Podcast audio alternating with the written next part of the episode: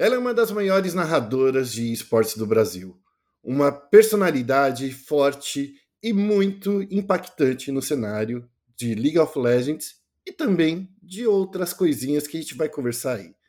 Eu vou entrevistar hoje a Maria Fogueta, a nossa convidada do Chat Aberto.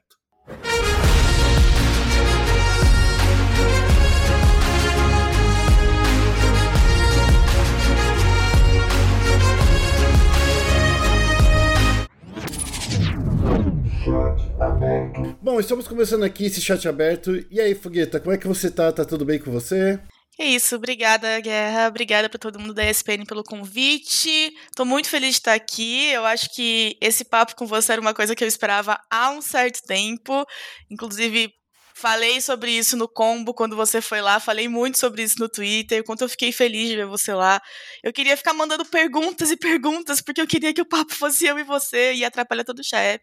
Então, tá tendo essa oportunidade de estar tá aqui conversando com você, para mim, assim, é uma coisa que. Ai, fiquei muito feliz. Obrigada de verdade pelo convite. Você para de me enaltecer, porque aqui a gente tá pra enaltecer você, Foguete.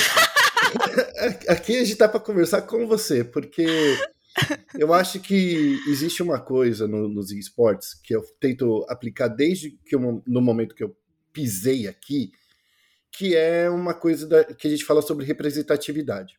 Eu, por estar na comunidade LGBT, você, por, por ser uma mulher forte do cenário de esportes, que a gente, a gente vê que a, as nossas classes, digamos assim, elas nunca são bem representadas, né? No, no, no, mundo do esporte eletrônico. É um universo muito masculino, é um universo onde a gente tem que literalmente desbravar o, o bem-querer das pessoas, porque as pessoas, quando nos conhecem, acabam gostando da gente, coisa e tal. E eu acho que é por isso que a gente é tão importante nesse cenário. Você, principalmente, porque você está dando as caras que é uma das transmissões mais importantes do universo dos esportes. Sim, é, inclusive, bom, eu também faço parte aí da comunidade LGBT. Eu me encaixo ali no espacinho do nosso B, com uma mulher é. bissexual. E eu tenho. Não era um diálogo que eu trazia tanto, mas com a minha. Eu acho que quando eu cheguei no CBLOL Academy, eu comecei a entender cada vez mais aquela questão da gente ocupar os espaços que a gente precisa ocupar. Porque, primeiro, eles são nossos. Uhum. Assim como eles são de qualquer outra pessoa. E segundo, porque existem pessoas que precisam de você ali, para elas entenderem, elas enxergarem que aquele também é um local delas. Uma coisa que eu comentei muito quando eu entrei principalmente em entrevistas que eu fui dando durante o primeiro split do CBLOL Academy, é que com a minha chegada, e principalmente no CBLOL, que eu ficava no Twitter comentando muito e analisando muitos jogos e tentando trazer esse diálogo com a comunidade sobre, e aí, gente, o que, vocês acharam? O que vocês viram aqui nesse jogo? Eu vi muita menina aparecer comentando de forma analítica sobre aquele jogo que tinha acontecido. E isso era uma coisa que eu não via. Eu, inclusive, era uma das poucas no Twitter, né, que é ali a bolha da qual eu das redes sociais que eu interajo mais, que fazia postagens e eu já fazia postagens antes de chegar no CBLOL Academy, esperando esse engajamento e quem engajava comigo eram outras meninas casters que já me conheciam e muitos meninos que faziam parte de torcidas e tudo mais. E eu ficava assim, poxa, mas eu sei que tem meninas que estão na torcida e tem meninas que têm números imensos por representarem torcidas. Então, existe uma galera que, mulheres aqui, e pessoas da comunidade LGBT que querem ter esse diálogo, mas por que, que elas não têm? E aí, quando eu cheguei no CBLOL Academy, eu comecei a postar e eu tento trazer muito as minhas gírias, eu tento é, articular, por mais que eu articule coisas, análises e tudo mais, eu não tento ir para o lado da estatística tanto, eu tento trazer para essa conversa mais, para uso de muitas gírias, para uma conversa mais ali que pertence ao meu espaço, exatamente para que as pessoas se sintam confortáveis a participar, né? Eu faço live na Twitch e lá é um espaço em que eu brinco muito, principalmente quando eu vou falar sobre algum jogo, e eu vejo como isso dá espaço para pessoas que. E as pessoas às vezes falam: eu não entendo nada. Eu não entendo nada. Não entendo nada, mas eu tô aqui e eu acho que aconteceu X coisa que eles poderiam ter feito melhor. Eu falo: tudo bem. É, você acha isso? Acho. Então acho, tá certo. Realmente, eu concordo com você. Então, assim, é, essa coisa de, de, de se expor e de e de mostrar quem você é e falar: eu sou uma mulher, eu faço parte da comunidade LGBT, eu convivo com essas pessoas, eu convivo muito mais com. Eu sempre falo, ah, eu faço muito mais parte desse espaço de, de streamers pequenos, de, de players que ainda não chegaram em grandes orgs. Eu acho muito importante eu trazer essa fala, porque tem abrido muito espaço para que pessoas que se identificam com isso possam entrar num espaço que elas sempre quiseram. Que é um espaço que elas já estavam ocupando e que às vezes por medo ou até por falta de, de ter alguém com, com reflexo, de ter alguém para quem se espelhar e falar assim, poxa, deu certo com essa pessoa, deu certo com essa outra pessoa, às vezes a pessoa se guarda porque, querendo ou não, o Fogueta, a gente sempre está saindo do armário, né? Não existe um outing de, um, de uma vez por todas, né? É, é, é toda hora que a gente fala sobre isso. E é muito difícil a gente ter esse tipo de espaço para a gente falar abertamente, né? Eu acho. Sim, eu fiquei muito feliz quando no, no Dia Internacional de Combate à LGBTfobia eu, eu ia entrar ao vivo no CBLOL Academy, eu ia fazer o primeiro jogo, se eu não me engano. E aí, quando eu entrei, eu já eu passei o dia assim planejando, eu preciso falar sobre isso, eu preciso falar sobre isso. E aí a hora que eu entrei, eu tava tão nervosa. Mas eu tava tão nervosa. E é absurdo, porque é, eu, enfim, eu tava nervosa por vários motivos e todos esses motivos eram paranoia 100% da minha cabeça. Mas eu tava nervosa e aí eu comecei a pensar, tipo, cara, por que, que eu tô com tanto medo? Eu não escondo quem eu sou. É um mês em que eu tô fazendo uma campanha sobre isso desde o começo dele. É, a gente está vendo postagens sobre isso em várias. A, o próprio CBLOL, né, no, no própria transmissão do CBLOL oficial, eles trouxeram a bandeira LGBT no, no ícone, enfim, é, trazendo essa coisa. Estamos falando de um cenário que hoje tem muitos influenciadores LGBT que fazem parte, a comunidade LGBT é muito forte no League of Legends. Acho que em nenhum outro jogo a gente tem uma força tão grande assim. E, e eu morrendo de medo, a minha mão suava, assim. Aí eu falei, não. A hora que começou lá, porque na, na, na transmissão fica, né? 10, 9, eu falei, ah, eu vou ter que falar.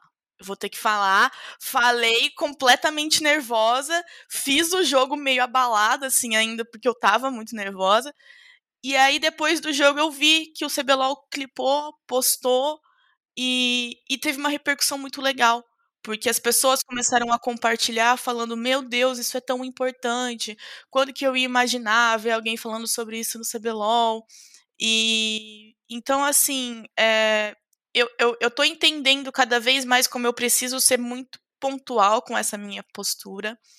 E, e é importante, e inclusive é tão importante que a gente comemorou, que a gente começou o split com o Chaep, dando a informação de que a vacina tinha sido aprovada, e a gente terminou o split é, com uma final no Rio com todos os casters basicamente vacinados. Então, assim, isso foi muito importante. E, e eu acho que a gente precisa se impor cada vez mais nessas questões que são importantes na sociedade, porque a gente passou muito tempo, e a gente vê esses discursos ainda hoje sendo é, repercutidos dentro do cenário de esportes, de que jogo é jogo.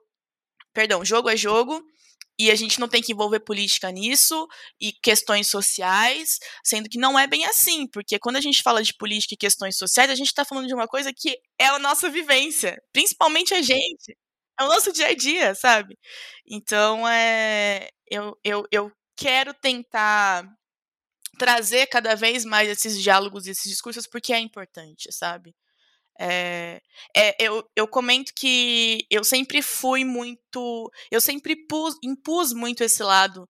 Desde que eu comecei lá atrás a fazer live com dois viewers, mas eu sempre fui assim, muito rígida nesse ponto do que eu queria para aquela comunidade e de quem eu queria que me acompanhasse, sabe? E isso com certeza barrou um crescimento se a gente for falar da questão, das questões de números em redes sociais e enfim, dentro disso, que eu poderia ter um crescimento muito maior. Mas, ao mesmo tempo, hoje, eu sei a importância de eu ter sido rígida nesse ponto, porque eu sei a importância que, os, que as minhas falas têm e o fato de que elas atingem o que elas precisam atingir. Tipo, as minhas falas, elas não saem distorcidas e eu não preciso fazer um textão para isso, sabe? E eu acho que isso é uma das coisas mais importantes que eu conquistei nesse período. Ter uma comunidade que que sabe quem eu sou, que se identifica comigo e que assim, da mesma forma com a qual eu me sinto livre para postar uma frase e todo mundo sabe do que eu tô falando e entende ao, ao, de qual espaço eu faço parte e qual bolha eu estou me comunicando, eu percebo que a minha comunidade também faz isso muito bem. Então, assim, é, eu, eu fico muito feliz de ter lá atrás ter tido esse pensamento de tipo, ok, vai ser mais difícil, mas tudo bem, é difícil mesmo. Sou mulher, sempre foi, não vai ser mais fácil agora. E mas vamos lá, vamos fazer porque a gente tem que fazer, porque a gente precisa fazer, porque é importante para muitas outras pessoas. E, e ter esse pensamento assim do macro foi uma coisa que, que me fez chegar hoje, por exemplo, eu não, não sou eu sou muito menos atacada por estar no CBLOL do que eu imaginei que eu fosse ser. Sim. Sabe? Rolar, é, rolam sim, é. rolam, rolam sim coisas absurdas, lógico que rolam, mas muito menos do que, por exemplo, aquele lance lá do e-mail, que, que o cara me mandou um e-mail num domingo. Aquilo lá, para mim, quando eu entrei, eu achei que eu ia receber todo dia sabe? E eu recebi um, depois acho que veio mais um, mas de, um, com espaço de tempo. Só que também assim, bloque, bloque e acabou, não veio mais. É.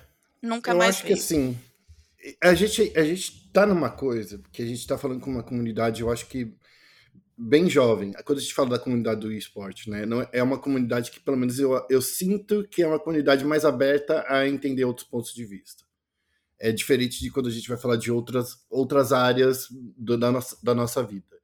E, e, que é bastante importante a gente ter esse papo, pelo menos no começo desse chat aberto que a gente está tendo, porque a gente consegue trazer um pouco mais de pessoas que estão um pouco fora dessa bolha para entender que não é tão fácil assim, não é ninguém escolhe receber preconceito nasce, porque nasceu desse jeito, sabe? Ninguém eu não escolhi isso. Para mim seria muito mais fácil ser um cara que, sei lá, tiver, gostasse das minas, que saísse de rolê, que bebesse muito, usasse calça jeans com chapéu de cowboy, enfim. E ainda ninguém iria me, me, me, questionar. Você, por exemplo, você sofre duas vezes, porque é o fato da nossa comunidade ter sido. Comunidade, eu não digo a comunidade do esporte, mas a comunidade brasileira da gente ser uma comunidade, um, um país muito baseado em, em, preconceitos, as mulheres conseguiram é, alcançar é, muitas coisas nos últimos tempos, mas a gente passou aí por séculos e séculos de repressão. Então, assim, é, tudo que a gente vê é, e que acontece é, é, fruto de muita coisa no passado, de preconceitos do passado. E, e por isso que quando eu falo que eu sempre tentei abrir a, as portas para qualquer tipo de inclusão. Pessoas que têm PCD, pessoas que, que, que são não binárias, mulheres, gays. Eu acho que mostra que a gente tem que viver como comunidade e aceitando todo mundo do jeito que é. Eu acho que esse é o ponto principal. E que faz parte nossa de quem está na frente das câmeras ou atrás de um, de um, de um, de um de uma caneta que nem é o meu caso como jornalista, da gente tentar abrir espaço para essas pessoas e, e, e mostrarem para elas que o mundo pode ser um lugar legal, melhor para todo mundo. Sim, eu, eu gosto muito dessa coisa de, de trazer. Eu, eu falo muito que atualmente eu estou numa posição em que eu lido com sonhos. Então, é, eu lido com os sonhos dessas outras meninas que olham para mim e falam assim: Nossa, eu quero ser narradora, eu quero ser, eu quero ser apresentadora, né? Porque é uma outra função que eu comecei a desempenhar recentemente. E, e eu tento o mínimo possível trazer esse lado mais dessas agressões que eu sofro. Primeiro, pelo fato de que você, se você dá palco para maluco, é aí que eles vão se sentir. Porque assim, o cara, ao meu ver, é assim: o cara acorda falando, nossa, hoje eu vou estragar o dia de alguém. E aí, se você permite que ele te afete, que ele, que ele estrague o seu dia, e você se expõe dessa forma, ele vai ficar satisfeito. Ele atingiu Não... o objetivo dele. Ele atingiu o objetivo dele. Não significa que você não tenha que mostrar como é importante você estar tá lá, que você não tenha que mostrar como é importante você ser é, uma, uma mulher, o que quer que você seja, qual minoria você represente naquele espaço que você está ocupando. Não, muito pelo contrário, você tem sim que impor como isso é um momento histórico e um momento que você conseguiu conquistar. Só que você não necessariamente precisa. É, e isso não significa que você não vai ficar mal, que você não vai se afetar. Você vai, claro que você vai. E você pode falar sobre isso. Você não necessariamente precisa expor aquele cara, até porque a gente sabe o poder que as redes sociais têm. Estamos e a aí. A responsabilidade que temos também, né? E a responsabilidade que temos também. Então, assim, eu parto desse ponto de vista de que eu lido com esses sonhos e eu carrego os sonhos dessas meninas comigo. Então, assim, eu preciso trazer o máximo possível para as minhas redes sociais, porque é onde eu dialogo com essas pessoas que se inspiram em mim, que eu tô aqui, tô sim tancando um monte de coisa que eles que eu não preciso falar. Porque eles veem nas transmissões, eles veem nos posts que as pessoas fazem. Eu não preciso falar. Eles sabem. Eles sabem o que eu tô tancando. Só que elas precisam. Eu tento ser o mais positiva possível, porque quando, durante o meu processo de crescimento, eu vi muitos exemplos de pessoas que traziam essas situações ruins para os holofotes, e eu ficava assim, cara. E foi o que me gerou todo esse medo quando eu cheguei lá no CBLOL Academy, eu falei assim: meu Deus, a minha vida a partir de agora vai ser um pesadelo sabe? Então, assim, e, e, isso te dá insegurança, isso te dá uma sensação de impotência, de que você não vai conseguir.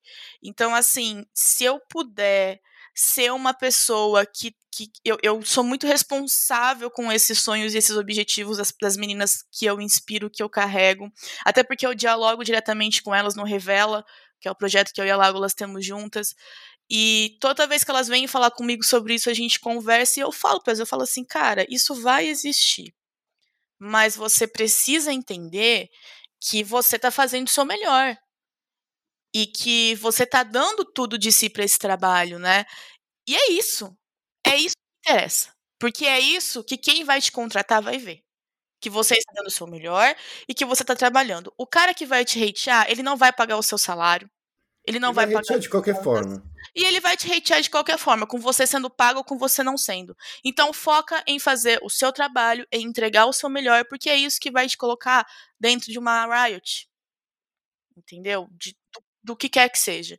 Então, por eu ter essa responsabilidade, e é uma responsabilidade que pesa, porque às vezes você saber você ouvir da pessoa te falando, nossa, eu comecei a te acompanhar e aí eu resolvi que eu queria fazer isso, é um negócio que você sente um baque de tipo.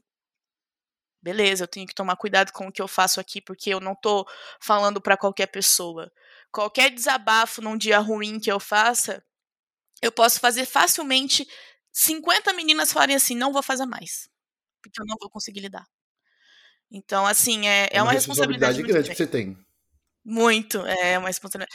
E é muito doido, porque quando quando eu entrei no, no CBLOL Academy, essa foi a primeira coisa que eu comecei a pensar, porque eu lembrava de quando eu que comecei a narrar. E tipo, tá, a, as minhas referências para ser caster é a Camilota, Gruntário o Colossimos. E eu já falei isso pros meninos.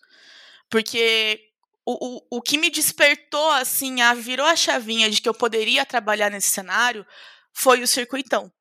Não foi nem o CBLOL. Foi o circuitão por ter a Camilota. Essa é a real.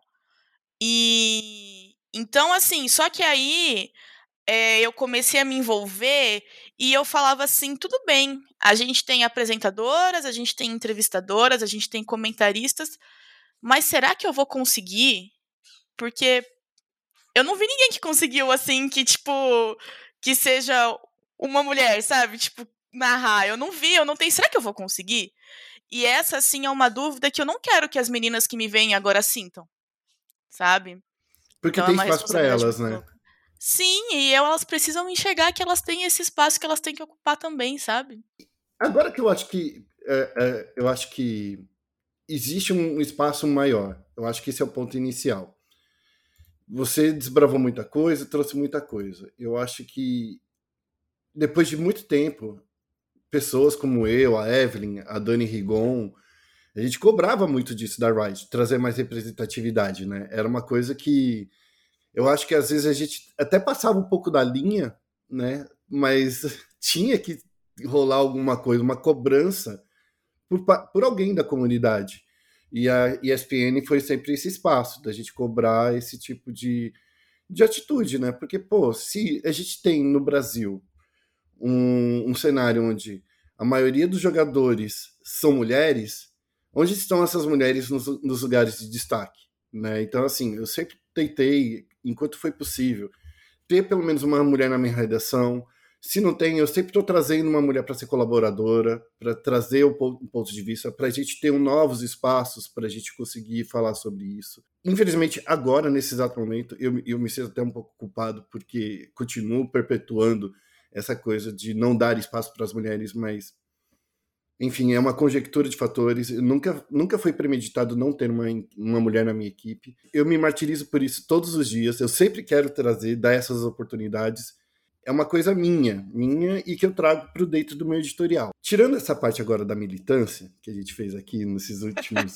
minutos aqui, é, eu queria trazer você para sua principal expertise, que é falar sobre CBLOL, falar sobre e-sport e falar sobre nosso representante maior aí no mundial, que é a Red Kennedy, que a gente está passando aí por um processo aí de não sei, pelo menos eu, eu estou sentindo. Existe uma esperança controlada entre a comunidade? É isso? Cara, eu acho que antes disso existe um projeto que deu muito certo, que é o CBLOL Academy. Eu não, uhum. eu acho que assim, eu não, não tenho como fugir de falar sobre isso. Em todos os lugares que me chamarem, desculpa, gente, eu vou falar sobre o CBLOL Academy. Porque eu acho que a comunidade de League of Legends, durante, por mais que nós sejamos uma comunidade muito antiga no Brasil, que tá aí há sei lá quantos anos, 10, 8 anos de competitivo, a gente é uma comunidade que demorou muito tempo para entrar nesse processo de profissionalização. Então, agora que a gente tem as franquias, que começou esse ano, né, que é esse sistema novo em que os times precisam investir na vaga e precisa provar para a Riot, porque eles passam por um processo seletivo, que eles têm condições de manter esses jogadores bem alocados, que eles vão ter um aporte e tudo mais, a gente viu uma mudança muito grande, porque a gente viu a entrada de bancos patrocinando times, a gente viu uma coisa que até vou usar aqui essa frase do próprio Yoda que ele fala quando ele for no Flow Podcast, que os esportes no mundo todo cresceram porque empresas não endêmicas, que são empresas que não são relacionadas diretamente ao esportes, começaram a ver isso como um local de, de fatura e começaram a ver isso que era um investimento bom. E por isso que você vê, por exemplo, a LEC, que é a Liga Europeia, no intervalo dos campeonatos deles, eles têm comercial de eletrodoméstico. Sabe, os casters abrindo gaveta de geladeira, pegando cenoura, sabe? Então, eles têm esse aporte, porque lá, que atualmente eu acho que é a nossa terceira maior liga do mundo, é, já tem esse processo de investimento externo. E aqui começou esse ano. Só que, assim, como casou esse momento de profissionalização com a pandemia, que foi um momento que, querendo ou não, deu um boom para o cenário dos esportes, porque tudo se voltou a ser ao vivo, tudo voltou para a live é, a gente começou a ver muito investimento, investimento de banco, investimentos, investimentos realmente grandes foram, começaram a ser colocados aqui dentro. E isso, consequentemente, traz para a gente uma renovação do cenário. Porque se você tem investimento e ainda, ainda a obrigação de ter a liga do CBLOL Academy, você tem condições de colocar times nessa liga do CBLOL Academy e de investir nessa liga, porque você tem condições financeiras.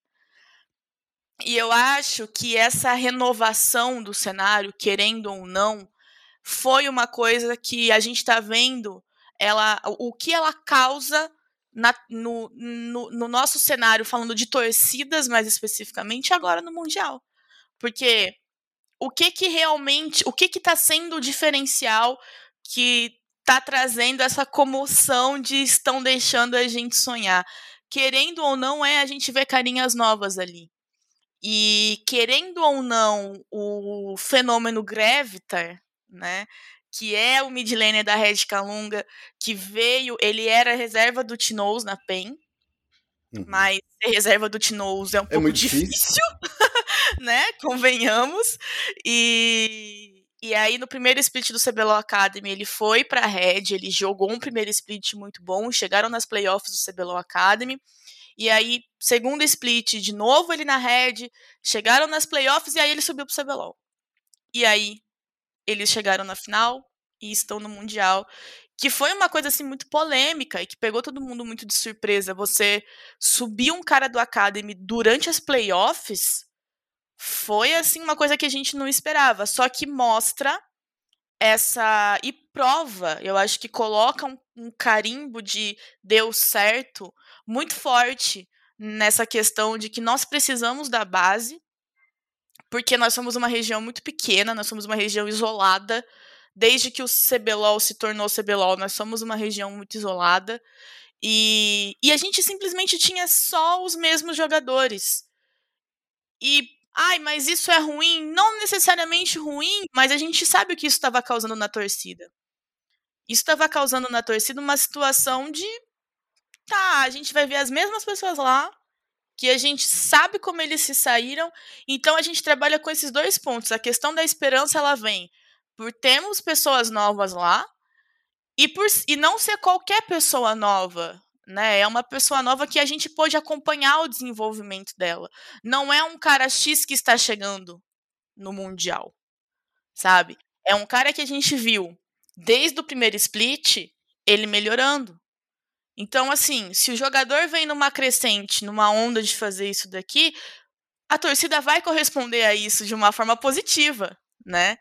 Então, eu acho que essa coisa da esperança, ela vem muito por conta disso.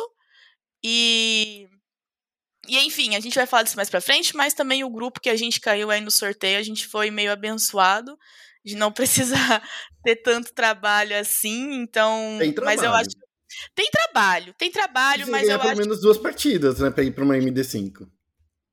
Precisa, é, precisa ganhar, não precisa, não pode ficar em último. Só é, isso. precisa ganhar duas partidas, pelo menos, né? Então, é. acho que é uma situação que a gente precisa imaginar aí que, que a Red Kennedy, ela, eles têm um, um, desafio muito grande.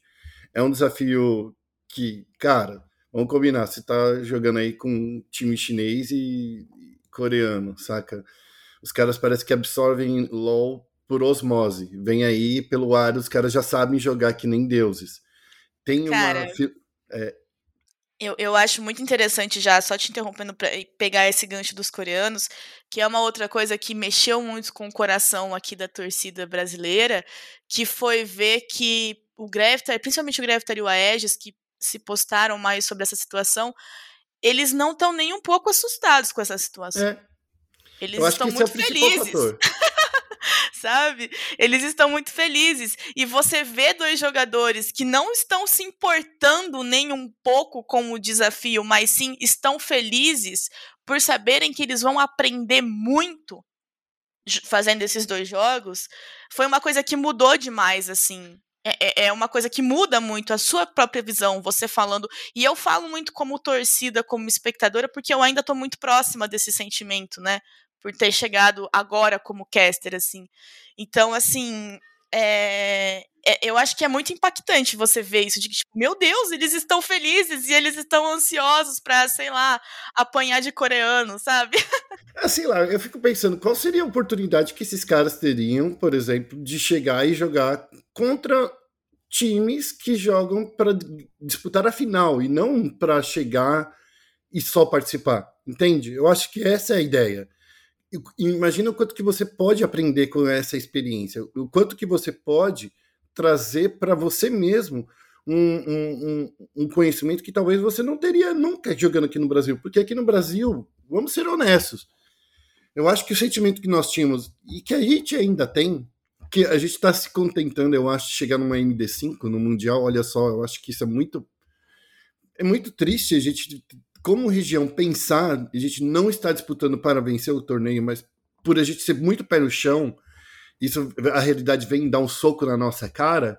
É, eu acho que é isso. Então, assim, eles já estão felizes porque essa oportunidade eles não teriam no Brasil de jogar contra times que so, sonham levantar o troféu.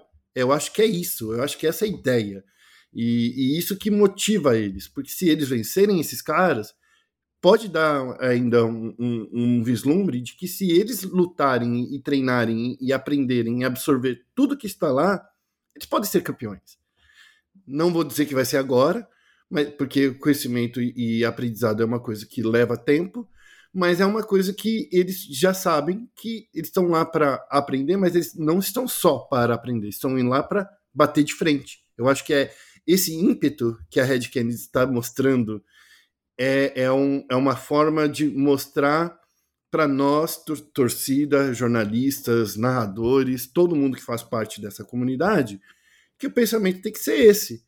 Que se for, pra, se for com aquele pensamento derrotista, onde nós vamos para participar e não para vencer, estamos no, no lugar certo, né?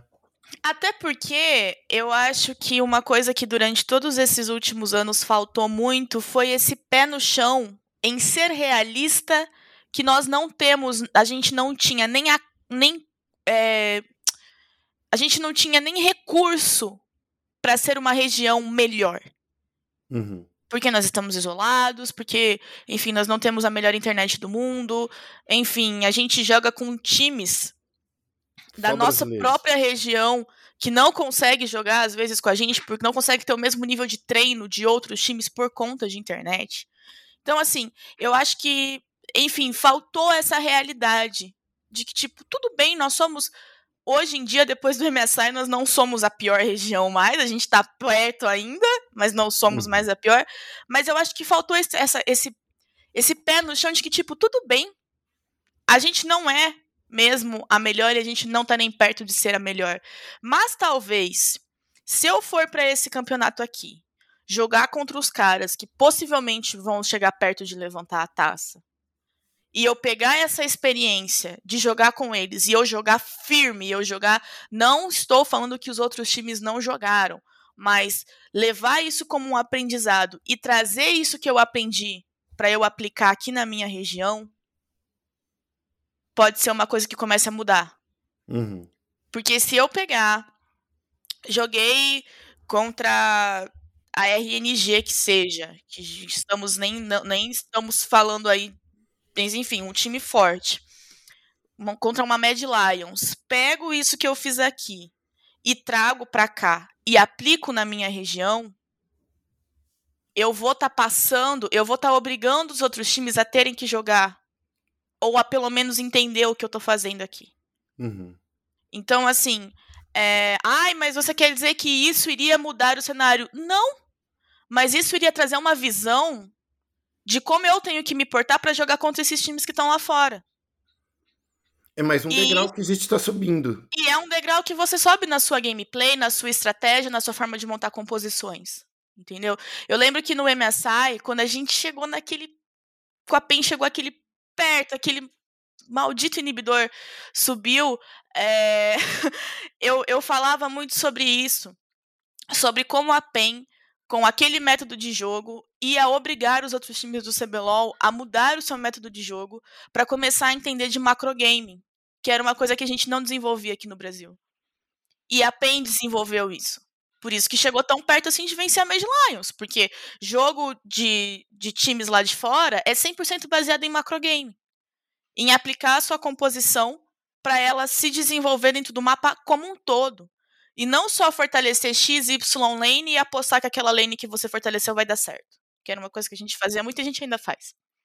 Mas a PEN chegou lá com um estilo de jogo que eles tiveram que trabalhar a partir do que eles estavam vendo lá, que era desenvolver macrogame, desenvolver objetivo, trabalhar o mapa, saber utilizar teleporte, feitiços básicos ao, para o mapa todo, e não só né, uma coisa que a gente fala muito que é como eles vão sair da base já direto nos posicionamentos para dar atenção para o que precisa ser dado. E a PEN fez isso.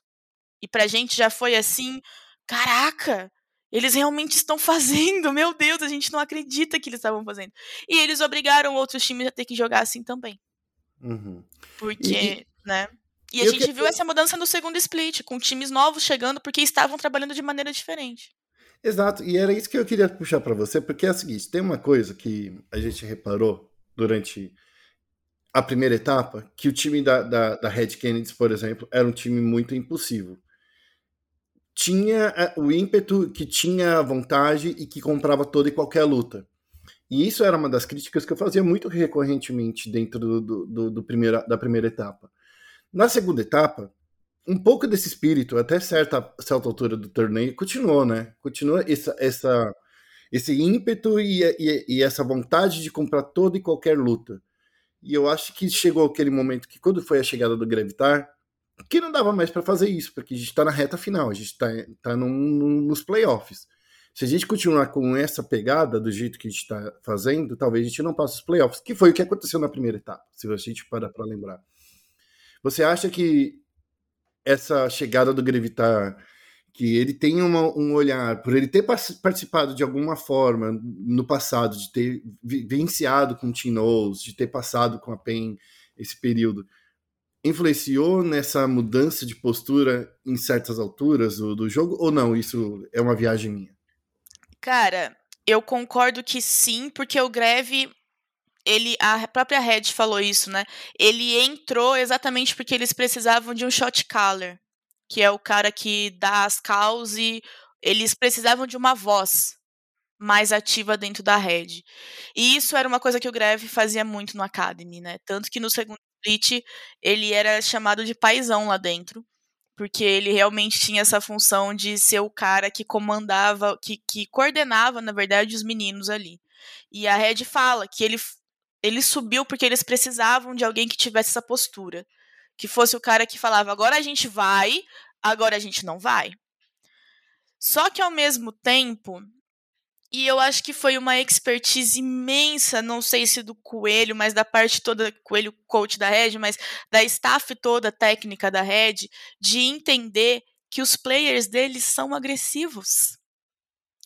E que a gente não pode barrar o estilo de jogo de alguém. É controlar, é diferente. É controlar. É eu é. acho que é organizar, na verdade. Então a gente pega, temos o Titã, que sempre foi um cara extremamente agressivo. A gente tem o Titã, então vamos colocar um suporte na mão dele que é agressivo também. Porque o Jojo é agressivo.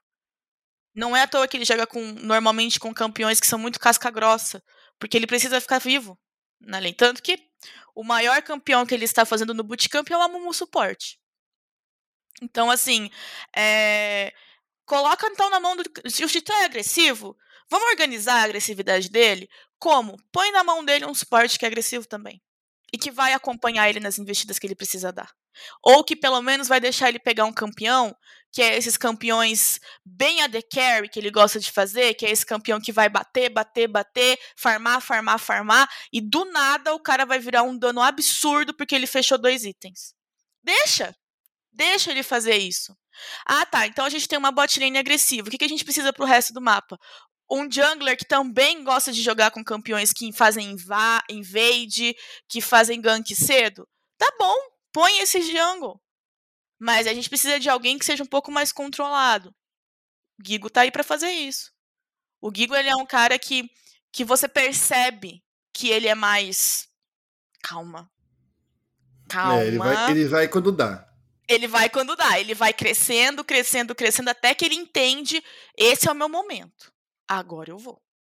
Sabe? Eu acho que é então, por causa assim, que quem joga no top, que nem eu jogava, é, é, um cara que é tão largado do mapa, o, o jungler nunca olha pra gente.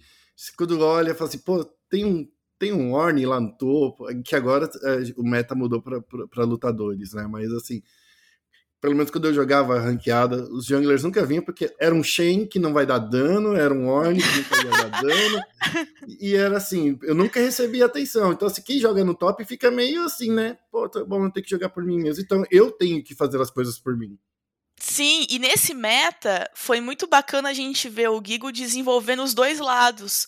Porque ele jogava tanto de uma forma em que ele precisava esperar, mas ele também jogava de uma forma se ele fosse o, o strong side que a gente fala, né, que naquela composição seria o lado mais forte. Então, assim, foi de uma, uma expertise tão grande da Red aceitar como esses jogadores queriam jogar, permitir que eles jogassem como eles queriam jogar, só que é só você organizar.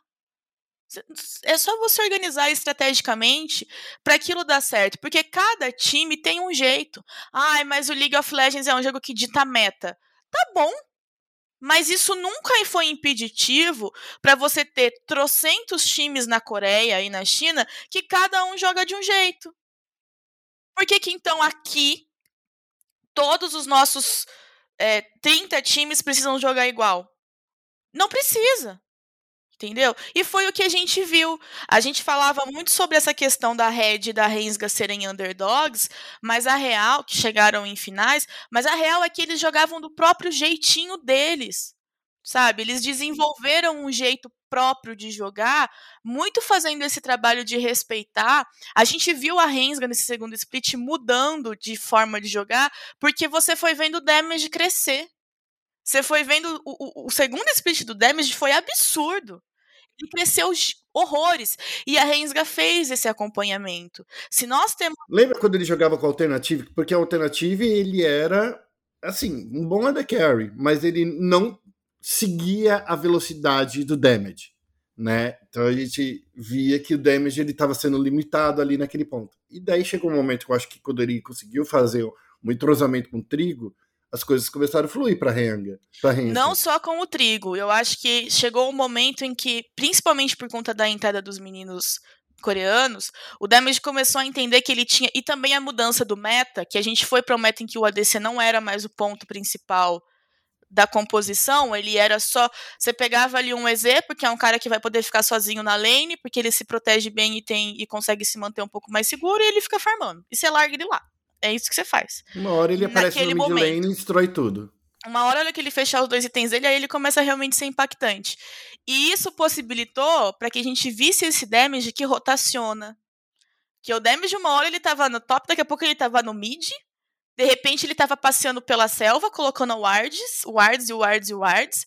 Então, assim, a, e, e a Rensga foi acompanhando isso. Então tá bom se o Damage quer jogar assim e tá dando e ele consegue jogar assim, põe ele para jogar assim. Deixa ele jogar assim. Esse é o nosso, a nossa forma de jogar é essa.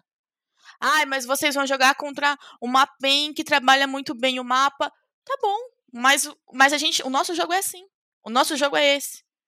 E eu acho que que essas foram as grandes cartas na manga, assim, você principalmente falando da Red, especialmente falando da Red foi fazer essa boa leitura de que nós temos esse do estilo de jogo dos seus jogadores e organizar isso bonitinho. E aí quando organizou, viu que tinha que estava faltando uma pecinha chave, olhou para a base. É, e tinha onde trazer, E tinha né? onde olhar, porque não era uma base que estava abandonada, era uma base que estava sendo bem trabalhada e que até e, e mesmo o Grefter sendo o cara que subiu, ainda tem nomes muito bons ali, sabe? Então, assim, é, e eu acho que é, é, por isso que eu, que eu cito muito esse ponto dessa importância do, do Academy, porque imagina se não tivesse da uhum. onde, como não tinha antes. O que, que a Red ia fazer? Ele tá, ele tá super populado de, de talentos, né? Até é, medalhões, que é necessário a gente ter medalhões para talvez trazer uma expertise aí. Eu falo muito tipo de jogadores que na minha opinião, não deveria estar no Academy, como é o caso do Goku, por exemplo. Eu não vejo o Goku um jogador de Academy, entende? É, mas está lá para trazer experiência para ti, os times, Sim. e até mesmo para os outros jogadores dos outros times. Porque uhum. ao jogar com um cara que estava no CBLOL, que foi campeão brasileiro, essa galera aprende alguma coisa quando tá com esse cara na lane, né? Sim. Quando tá jogando de uma forma. O próprio time do Flamengo, como você mesmo citou, eles lidaram no primeiro split com o Goku então, os meninos, vamos pegar o Asta, que era o jungler, né? Que o jungle a gente sabe que ele tem uma responsabilidade meio grande dentro do time. É, ele lidou ali no primeiro split com o Goku. O cara inexperiente, chega com o Goku, trabalha isso daí. E aí no segundo split, ele teve que lidar com uma situação em que o mid laner dele não era experiente. Era experiente só na rota, não era, era experiente, experiente como. É, ele não tinha essa experiência do, da, da, do, do, do, competitivo, competitivo. Da, da, da, da, treta mesmo em si. E o, e o Flamengo vem com apenas dois jogadores iguais, do primeiro para o segundo split, porque só o Asta e o Bound ficaram. os outros meninos foram mudados, top, mid e ADC, e eles conseguiram trabalhar maravilhosamente bem uhum. essa composição. Ai, mas o ADC era o Flare. Tudo bem, era o Flare, mas o Flare teve que se adaptar a uma situação nova e que muito em parte a gente percebia que quem ditava muito o jogo que estava acontecendo ali era o Asta e o Bounty. Uhum. Porque eles passaram um primeiro split trabalhando com o Goku. Sim. Sabe? Adquirindo experiência lá. Então, Mas e aí? isso é muito impactante. Mas e aí, ó, a gente já tá chegando aqui no, no finalzinho do nosso programa, a gente tem mais 10 minutos, ô Fogueta. Eu Ai, quero que Deus. você se jogue no fogo. quero te jogar no fogo, Fogueta. Ai. a gente tem aí um, um mundial aí batendo nas nossas portas. A gente tá chegando no momento onde eu acho que a gente já falou um pouco de, de alinhar nossas expectativas tal, e foi uma coisa legal da gente entender. Mas talvez a pergunta que ainda não foi respondida é: essa, essa esperança que a Red Kennedy está nos trazendo, claro que tem toda a parte de que foi uma construção, uma, uma narrativa construída. Porém, a gente tem que le lembrar que a gente ainda está jogando contra times que querem ser campeões mundiais. Até mesmo nessa fase de entrada. Eu acho que essa fase de entrada, opinião do Rodrigo Guerra, é a pior coisa. Ter tanta, tanta gente forte de regiões muito mais fortes que a gente. Mas tudo bem. É assim, regra do jogo, a gente aceita. A gente não discute, a gente aceita. A gente pode até argumentar. Mas a gente vai conseguir passar dessa MD5 e talvez chegar lá no nosso queridíssimo segunda MD5? Ou até mesmo ir pro play-in? Eu acho que. Bom, vamos lá, vamos ser racional aqui então. Então a gente Coração de a lado, gente descarta fogueta. a RAM Alive e a LNG, que nós já sabemos que esses possivelmente vão ser os primeiros e segundos lugares aí do nosso grupo. É, bom, não preciso nem falar, são jogadores extremamente fortes.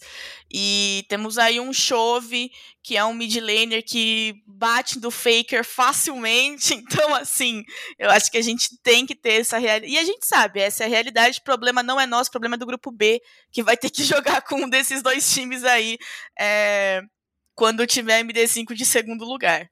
Não é problema nosso.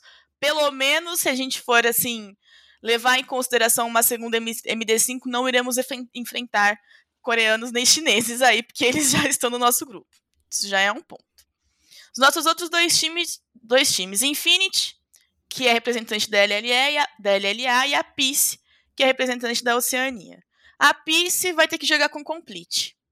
Então, assim, é, a Oceania aí eu acho que não é. A, gente sabe que eles não são uma das regiões mais fortes que a gente tem talvez eles estejam se. Por mais que a, a Pentanet tenha sido muito simpática com a gente durante a MSI, começa -se a su se surgir a dúvida se a Oceania são os nossos novos turcos. Não sabemos, então, se é aí a maldição que a gente vai carregar. Mas a gente tem que levar algumas coisas racionais em consideração e a gente sabe que jogar com complete não é lá a melhor situação que um time quer passar no Mundial. Oh, mas a PSG conseguiu provar ali o contrário. Foi a mas melhor a PSG estava jogando com um cara que era o segundo lugar deles, da região deles. Então eles têm aí um, um tempo de screen que possivelmente eles fizeram. Eles fizeram ali treinos com esse cara. Agora a Pice vai ter que jogar com um cara que é lá da Europa, que é. jogava na Mad Lions, que joga como complete em vários outros times. Então, assim, tem essa questão da comunicação. Não sabemos nem quando esses caras vão começar. Eles devem ter começado a treinar agora, juntos. O tempo que os meninos da Red, por exemplo, estão fazendo bootcamp foi o tempo que eles tiveram para treinar uhum. juntos. Porque é uma situação muito delicada, inclusive. Sim. Porque não é você levar um cara da sua região. É você. Pegar um cara que... de uma outra região que joga de um outro estilo sabe? Então, assim, com uma comunicação diferente. É uma situação, sim, que a gente tem que levar em consideração que é delicada. E agora, trazendo aí a minha queridíssima Lágolas e os seus dados numéricos, que a gente já acompanhou, a PIS não tem números tão diferentes, assim, estatisticamente falando dos da Red. Então, assim, se a gente for falar realista, números, cálculos, dá para brigar ali tranquilamente né? A Infinity, a gente está falando aí, atualmente a LLA é a pior região do LoL, por conta do, do desempenho que eles tiveram lá no, no, no MSI. A Infinity é um time que tem um coach brasileiro, que é o Von, então, que é muito experiente, muito. A gente conhece mais ou menos como eles trabalham. É uma região que a gente tem uma proximidade me melhor, então a gente consegue fazer uma leitura mais tranquila do que temos ali. E, novamente, trazendo os dados estatísticos da minha companheira, é, eles têm dados piores do que os nossos. Então, assim, se tem uma coisa que a Red, que a Red Kennedy, perdão, faz muito bem, é trabalhar early game. Eles trabalham muito bem os objetivos, eles trabalham muito bem as torres. A, a lane deles é muito interessante, eles conseguem se sair muito bem. O Aegis faz um trabalho incrível em saber para onde jogar por conta dos objetivos neutros que a gente tem, e a Infinity não consegue bater gente estatisticamente nisso. Então, assim, são dois jogos que ana analisando friamente, não é pra gente perder. Um, porque nós realmente somos melhores em early game, que é da Infinity. E outro, porque é para se ter a expertise de que nós teremos um, um, ponto fraco nesse time, que é o Complete. Ah, mas o Complete pode ser o melhor jogador do time. Tá, joga em cima do resto do time então, que não vai estar tá conseguindo se, se, se comunicar bem. Então, que era uma coisa que a gente falava muito quando nós tínhamos situações no CBLOL ou no CBLOL Academy em que a gente tinha que jogar com reserva.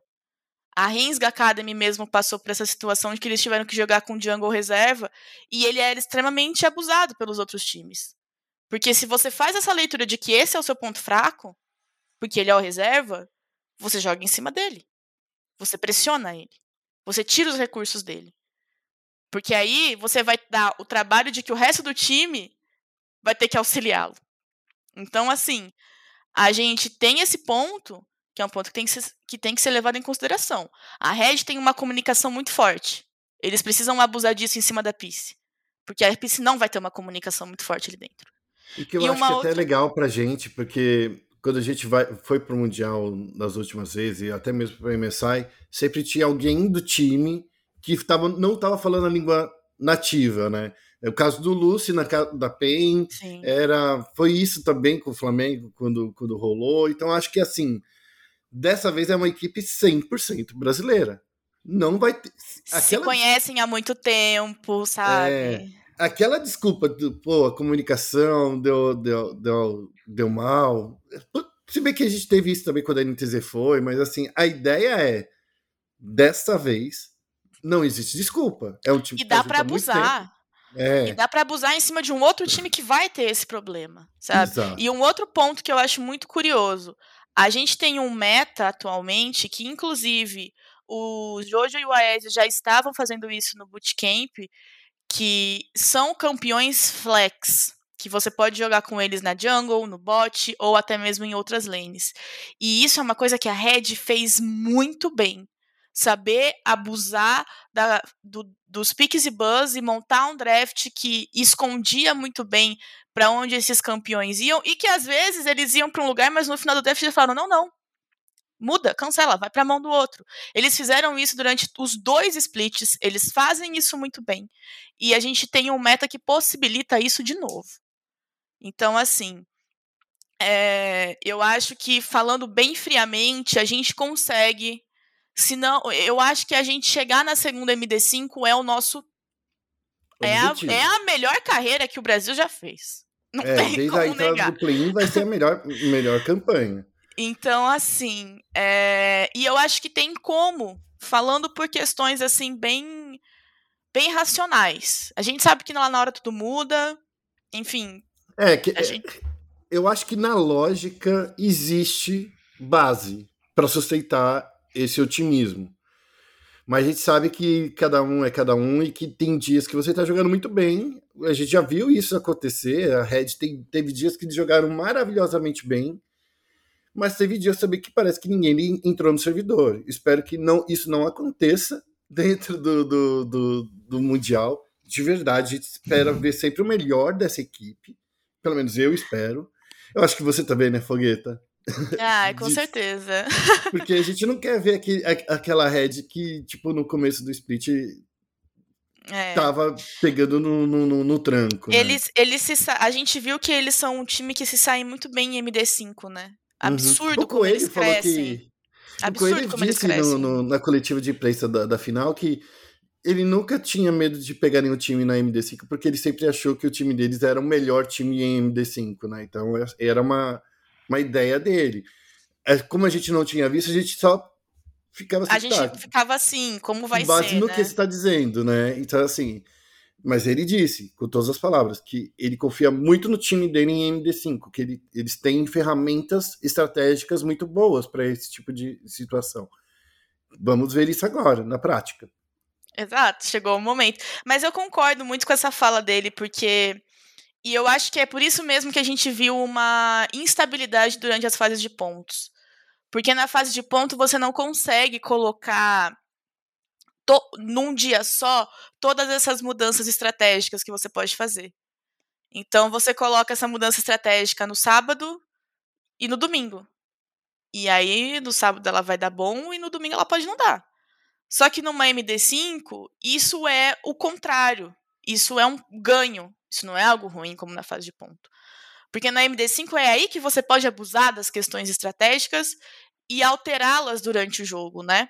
Então, por exemplo, eu vejo a Red nesse ponto muito forte, já partindo de um princípio básico. Cinco bans na MD5 para Red é muito pouco. Porque eles são jogadores que jogam com muitos bonecos. Só o Gravitar, absurdo. Gente, ele vai de uma Oriana para um O Só ele. joga com todos o os Titã, o Titã joga com todos os Odell Carries, tem os Velcos. Então, assim, o Gigo também. Então, assim, se a gente for falar desse ponto, já é uma coisa que é que é para ser uma vantagem muito sólida, sabe? Eles saberem se adaptar facilmente. Nós vamos jogar contra times que também sabem se adaptar facilmente, mais ainda do que a gente mas eu acho que a gente chegando aí na MD5, e eu espero muito que a gente chegue, porque eu, eu realmente acredito que é o momento em que a gente vai ver uma red diferente, assim, aparecendo, sabe? Assim como a gente viu nos playoffs. E, e eu acho que dá, eu acho que dá para chegar no, numa, numa MD5. É, como você falou, logicamente dá, racionalmente é para chegar. Vamos ver como é que vai ser a hora que realmente eles estiverem lá frente a frente, né? Tá todo. A partir de agora é muita ansiedade para terça-feira, só isso. Terça-feira tá chegando, então aí, ó, para quem tá em casa, terça-feira é o dia, é a hora, é o momento.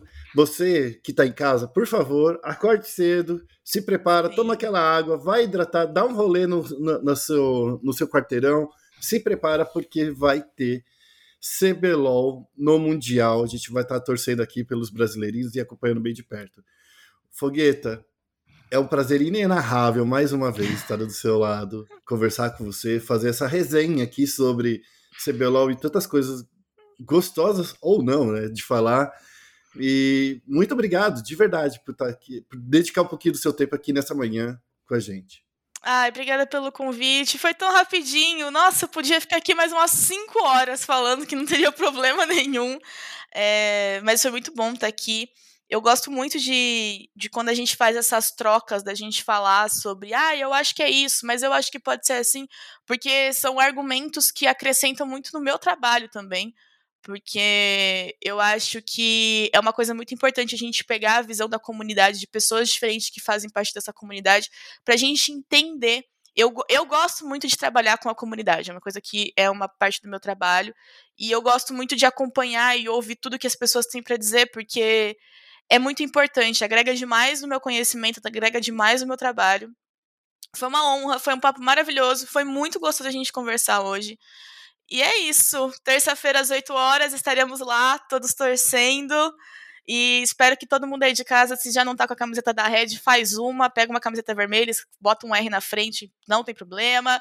Coloca ícone de Red no seu League of Legends, coloca a foto do personagem que você gosta no seu Twitter, no que quer que seja, mas vamos torcer.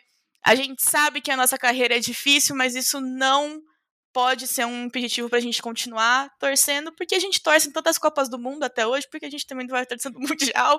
É, aqui no futebol é difícil, né? O brasileiro já nasce com uma bola no pé, é muito difícil isso. Tem que nascer é. com o mouse na mão agora. É o próximo Mas a passo. gente vai começar a mudar, o mundo tá mudando, a gente tá cada vez mais entendendo a importância dos esportes e é. agora a gente tem aí uma galera nova que tá querendo com muita sede de chegar, porque eles têm espaço para chegar aqui no CBLOL Academy. A gente tem espaço para meninos novos chegarem, então eu tenho certeza que daqui para frente vai ser cada vez mais, se não for agora, as nossas campanhas vão começar a melhorar porque a gente tem uma base que a gente pode se desenvolver agora muito bem feita. Puxando a sardinha pro CBLOL Academy, como sempre, né? Eu claro, né? Claro, oh, não se esqueça de, de seguir a Fogueta, Maria Fogueta no Twitter, no Em Twitch todas também. as redes sociais, em todas as redes sociais, Twitter, Twitch, Instagram, TikTok, arroba Maria Fogueta em tudo. E sigam lá também a firma, arroba CBLOL, para vocês ficarem por dentro de tudo. Os meninos têm dado muitas entrevistas falando sobre como eles estão vendo esse ponto de vista. As coberturas vão acontecer todas lá. Tem as skins que o pessoal da Red selecionou. Então vocês também Eita. podem escolher. Para vocês já querem sonhar com uma final? Ah, vocês querem sonhar com qual skin os meninos vão escolher se eles vencerem o Mundial? Pois então, olha lá para vocês terem uma noção. E é isso, gente. Fiquem por dentro. Mundial, terça-feira, às 8 horas da manhã. Aqui entre nós, ó, bem, bem baixinho. Conta essa fofoca pra mim. Vai ter fogueta no Mundial? Ai. eu não sei se eu posso falar, gente. Eu não sei. Ai, tô torcendo, então, pode? Pode torcer? torcer. Não, torcer então, tá pode, bom. Torcer pode. Eu torcendo aqui. Fogueta, um beijo no seu coração. Obrigada, pra vocês que estão em casa. Para vocês que estão em casa, não se esqueçam de acessar o nosso site espn.com.br barra esportes e também de acessar nossas redes sociais ESPN Esportes BR, tanto no Twitter quanto no Facebook. A gente vai ficando por aqui. Vocês viram, gente? Eu tentei tirar da fogueta para ver se ela passava informações pra gente. Não passou, mas tudo bem. A gente espera até terça-feira para ficar sabendo. Um abraço, gente. Tchau, tchau. Tchau, gente.